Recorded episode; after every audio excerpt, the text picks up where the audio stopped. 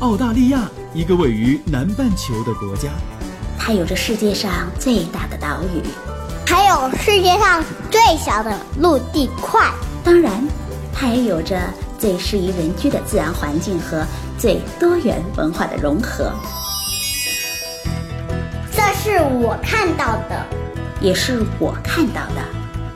你好，我是甜甜圈，五岁女孩的妈妈。我是五岁的美拉拉。我们在澳洲，在路上。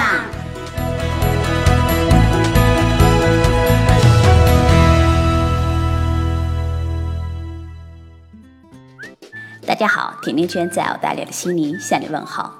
昨天有一个叫做雪影的听众给我留言，他说一直啊在听喜马拉雅旅游频道的甜甜圈在澳洲，在寒假的时候才知道原来甜甜圈还有一个亲子儿童大百科的节目。他说上周的时候啊，孩子把近一百期的甜甜圈和美拉拉的大百科第一季和第二季全部听完了，那孩子特别的喜欢美拉拉。他问我怎么会这么的有耐心，而且有意思的去回答美拉拉各种奇葩的问题。还有能够坚持每天给孩子讲睡前故事。其实最早的 FM 甜甜圈就是从给美拉拉讲睡前故事开始的。后来因为美拉拉的一句“你给我写百科故事吧”，于是开始了儿童百科。记得美拉拉两岁半开始上幼儿园，我渐渐的就发现她开始有了一些自己的喜怒哀乐，还有自己的朋友和自己的世界了。有一天。美拉拉着好奇的小宇宙就突然间爆发了，他就问我：“妈妈，为什么冬天冷，夏天热？为什么晚上才有星星？为什么十个手指不一样长？”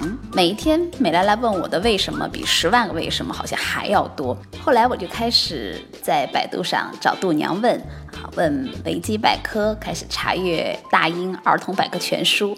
又有一天，美拉拉就忽然对我说：“她说。”妈妈，你按照度娘里给我讲的大百科太难懂了。你不是写过书吗？你就给我写百科故事吧。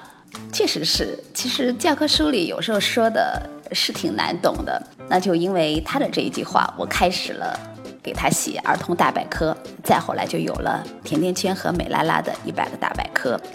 再后来我们到了澳洲。于是就开始了《甜甜圈在澳洲》这个节目。那在这儿，我也向所有喜欢甜甜圈和美拉拉的所有的听众朋友们说一声谢谢，谢谢你们的喜爱和鼓励。春节的时候，有很多的朋友到澳洲来度假，那不少的朋友啊。都吃喝玩乐的特别开心，但是前两天啊，还有一个叫做鸟叔的听友们，他给我分享了这么一件事儿。他说这个假期到悉尼来遇到了一件非常倒霉的事儿，是和消防火警有关的事儿。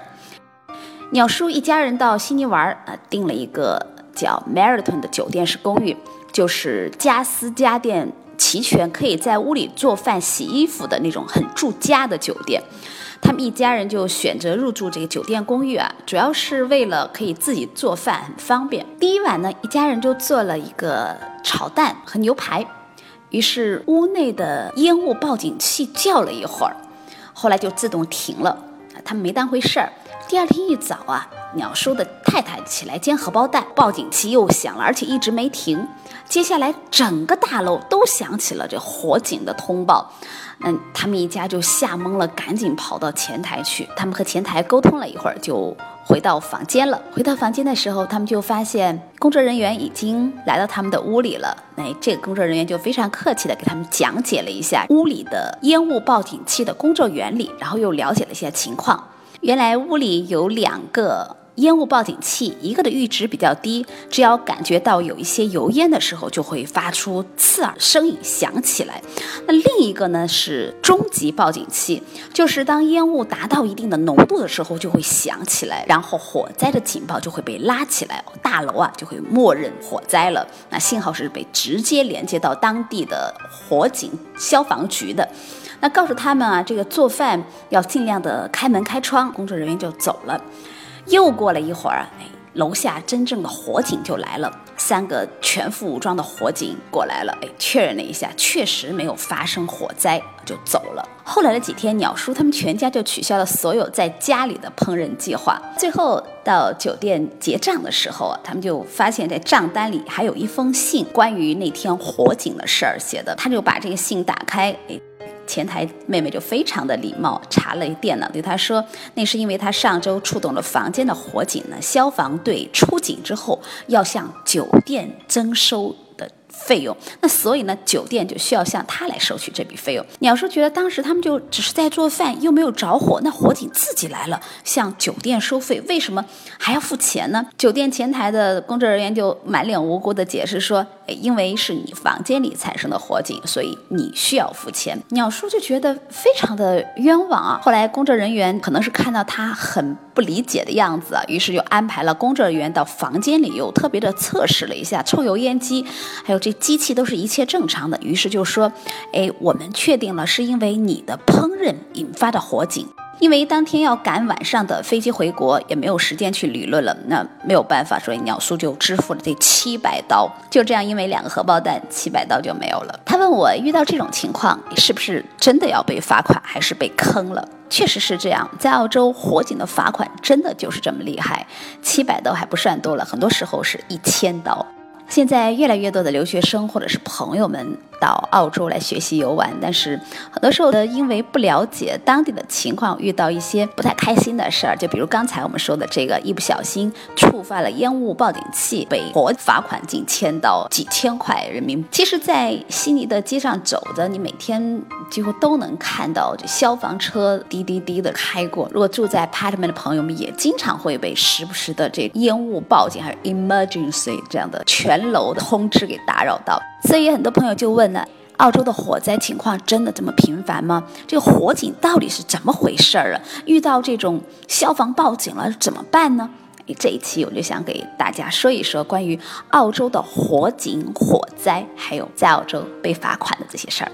美兰拉刚来的时候，其实就有问过我，为什么每天都能听到消防车呜呜呜的叫个不停呢？咱们在中国的时候就很少听到啊。澳洲每天都要发生这么多的火灾吗？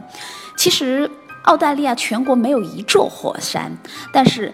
它却是全世界最干燥、最平坦的大陆，非常容易着火。在炎热、很干燥的夏天里啊，树木甚至都会发生自燃的现象。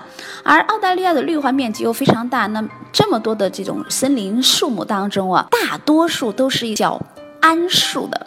就是考拉们非常喜欢吃的桉树叶的那个桉树，而这种树木呢，它的这个枝干内有非常多的大量的这油脂。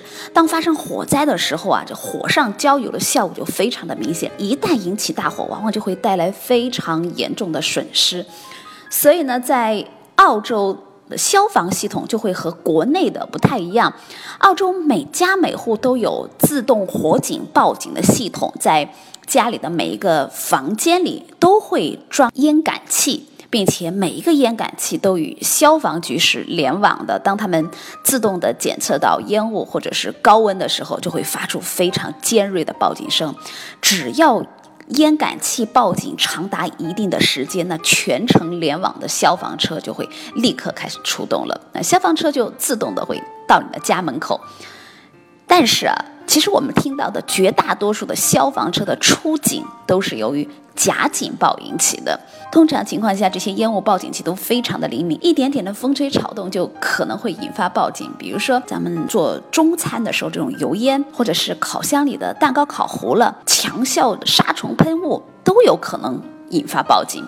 说到这儿，我就忽然想起一件真事儿：有一架装着两千多只绵羊的新航的波音货机，原定呢是由澳洲的悉尼飞到马来西亚的吉隆坡，但是途中的烟雾报警系统啊就忽然响起来了，需要在印度尼西亚紧急迫降。那服务人员后来就登机查看了，没有发现任何起火或者是过热的问题。那货机在两个半小时以后再度起飞，当晚就顺利的抵达了吉隆坡。到后来，航空公司的发言人在接受查询的时候就证实了紧急迫降的事件呢。专家就指出啊，绵羊很容易因为紧张导致胃胀，通俗的来说就是绵羊排泄物发出的甲烷触发了报警器。动物排放气体导致飞机迫降，确实还是首次啊。所以在这儿，甜甜圈要提醒大家，澳洲的烟雾报警器非常的灵敏，它可能是有各种各样匪夷所思的情况而被触发的。随着在澳洲居住的时间越来越长，那就越来越发现，引发这个报警啊，真的并非只会是说因为抽烟或者是炒菜这么简单的原因，啊，比如说在家里炒菜，一捆。小白菜刚刚下锅，那厨房的油烟就触发了烟雾报警器。那也可能是无聊的时候，有些男士在家里抽烟，刚抽了半支，这个浓烟就飘上了烟雾报警器。还可能在家里过生日 party 的时候，是因为生入蜡烛的浓烟，或者是在家里焚香呢，一缕缕的青烟就飘上了，触发。也可能是在家里洗澡，家里就飘满了水汽。有时候刚觉得自己像在仙境里的一个仙女儿似的，这时候烟雾探测器就被触发了。周末的时候在家里烘衣服呢，烘干机老化了会变得非常烫，或者是居住的公寓比较老了，那到处是灰尘、蜘蛛网和昆虫，这些都有可能导致报警器的触发。那这时候新州的消防局就会给你寄来上千刀的。罚单了。刚才我们就有说，澳大利亚的火灾发生的非常多，那所以法律就规定，所有的室内，包括公交车内，都是全面禁止吸烟的。那和国内刚才说的消防系统是不太一样的，酒店和私人的住宅都安装有烟感器，一旦警报引来消防车，这个处罚是非常严重的。我记得我刚到悉尼的时候，就有朋友告诉我，他说千万记住不要在家里抽烟，做饭要开窗哦，这样。的话，后来我才明白，因为是只要警报一响，不管你着没着火，这警车来了，兜里的钞票就走了。要知道，消防员他们可不是白白出警的，只有不幸被出警的朋友们才知道，哎，每次出警的费用这么的贵。我们先来科普一下澳洲消防队出警的这个标准费用啊。哎，今天我们不说真的火灾，而是说过失，也就是说消防车来了，你们家却啥事儿都没有的这种情况。那消防队对于这种情况，其实他们是深恶痛绝的。为什么呢？因为错误误报是浪费了太多的消防资源。根据政府的报道，有百分之九十六的自动的火警报警器的报警的火灾都是。所以难怪了，政府要罚这么多的罚款。根据啊新州的法律规定，这种误报的火灾，火警出警了，收费是一千二百五十刀。每个州的价格可能不一样，但是都挺贵的。那么究竟是什么情况下会收到这一千二百五十刀的罚款的 bill？我先给大家说一下这个账单的流程啊。其实这一千二百五十刀，大多数并不会由你来全部负担，这里边有一个非常复杂的过程。首先，这个账单是记寄给这个自动火警探测服务室的供应商的。根据政府网站的显示啊，新州大概现在是有三家供应商。当我们不小心叫来火警的时候，他们首先就会收到这个账单，紧接着这个账单就会寄 building manager 或者是房子的主人房东。在这之后，他们才会把最后的责任追究到引发火警住户上去。那这时候住户也会觉得，哎，非常的冤枉啊。那我可不可以？可以申请一部分的免免责呢，少来一点罚款。哎，其实，在有些情况下也是可以申请免责的。那比如说，最好的情况就是所有的都是这个报警器供应商的问题，比如说他们装错型号、装错地点，或者是网络连接发生故障了，那这些情况都是要全部由他们来负责的。还有就是发生的情况不是在我们控制之内的，比如说极端恶劣的空气、暴雨、雷电、洪水导致了探测器漏水损坏，或者是政府。呃，或供水机构导致水压问题带来的探测器喷水、电路的问题啊，或者从外面飘来的烟，比如是森林火灾呀，这些情况都是免责的条约。还有一种就是在警报安装设备后已经过了维修期，房东没有更换。另外。有一点比较有意思，就是如果你能够提供足够的证据，表明在上一次你误报之后已经痛改前非了，比如你把所有的锅子、铲子全扔了，修油烟机西游记也都是新的了，这些情况都可以申请免责啊。当然了，如果是真的火灾，那这一千二百五十刀也是不需要的，一千二百五十刀仅仅是针对假的警报的罚款。所以一般情况下，如果我们遇到刚才所说的这种免责条款，是可以申请不付款的。但是如果说在家里做饭、洗澡、抽烟造成的这种烟雾缭绕的情况，哎，那你一定是被罚款罚定了。至于被罚多少，看你和这个 building manager 的协商了。一般来说，还是会付掉。比如鸟叔的那种情况，大厦收到的账单是一千二百五十刀，鸟叔。他分担了七百刀，所以在这儿，我想给即将要到澳洲来的朋友们几点这个预防的措施。哎，如何来避免触发这个火警报警器，非常的重要。首先是咱们在煮饭的时候，一定一定要开抽油烟机，最好的话把所有的门窗都打开。在洗澡的时候啊，也需要保持这个通风口的通畅。洗澡把家里要洗成像仙境一样的话，这个火警。肯定会想的，还有就是在厨艺不精的时候，尽量做一些这种风险小的食物，比如说火锅了、油炸食都非常的容易引发这个罚款。另外，暖气和烘干机的温度也要注意控制。一般来说，真的能达到，一般来说。真的能达到温度引发报警的这种情况，那烘干机和暖气机也是出了问题的。最最重要的是，千万千万不要天真的以为掩耳盗铃，把烟雾报警器包起来就没事了。要是弄坏了，连报警器的费用也得支付。虽然澳洲的自动火警报警器比较烦人，动不动就会把消防车给召唤过来。从形式上来看，貌似澳洲人对于火警是过于紧张了，但是的确避免了很多的灾害。这种宁可错杀三千也不愿放过一个的这个精神，其实是为了让我们的生命更有保障。虽然出警的费用是有点高，但是并不是坏事，因为适当的处罚呀，可以起到事半功倍的效果。那如果你不想让自己的钱包大出血的话，就要在平常一定要多多注意油烟，还有自己烹饪的技术，不要触发火警报警器，也不要浪费这宝贵的消防资源。那如果已经触发了报警器，那么动作迅速的人还有两分钟的时间来避免火警以及罚款的到来，这就需要立刻的关闭报警器。更重要的是开窗开门来通风，否则报警器在鸣叫两分钟之后，就会引来刚才我们说的火警的出动了。在新州的法律规定，每家至少要有一个工作的烟雾报警器，并且建议房主在所有的睡房和通向睡房的走廊当中都要安装这个报警器，因为火灾的致命浓烟可能在三分钟内就会充满整个房间，而报警器可以在大量的烟雾危害生命之前为人为我们留出非常宝贵的时间来逃生。如果房间里没有报警器呢，逃生的机会会降低了。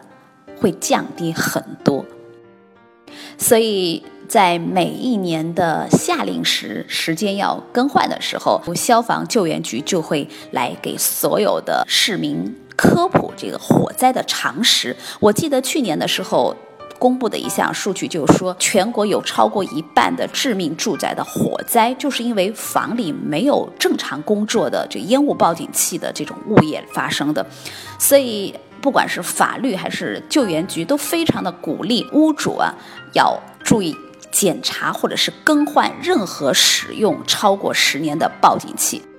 对于在澳洲已经置业但是又回国了的朋友们，一定要记住，要委托中介做好每月对于测试这个烟雾报警器的工作，还有每半年要用吸尘器来清洁烟雾报警器。如果你们家的报警器用的是可拆卸的碱性电池，那么每年要更换一次。如果是锂电池，还好，不需要每年更换。但是整个报警装置需要每十年更换一次。那在这儿，甜甜圈也祝愿所有的朋友们平平安安的。今天就到这里了。如果你对澳洲的留学、移民、置业、投资、吃喝住用行有话要说，可以在节目的下方直接点击我要评论，或者。加甜甜圈的微信，FM 甜甜圈的全拼，FM T I A N T I A N Q U A N 就可以给我留言互动了。甜甜圈在澳洲给你说我看到的、听到的。经历着的和感受到的。我们下期再见吧。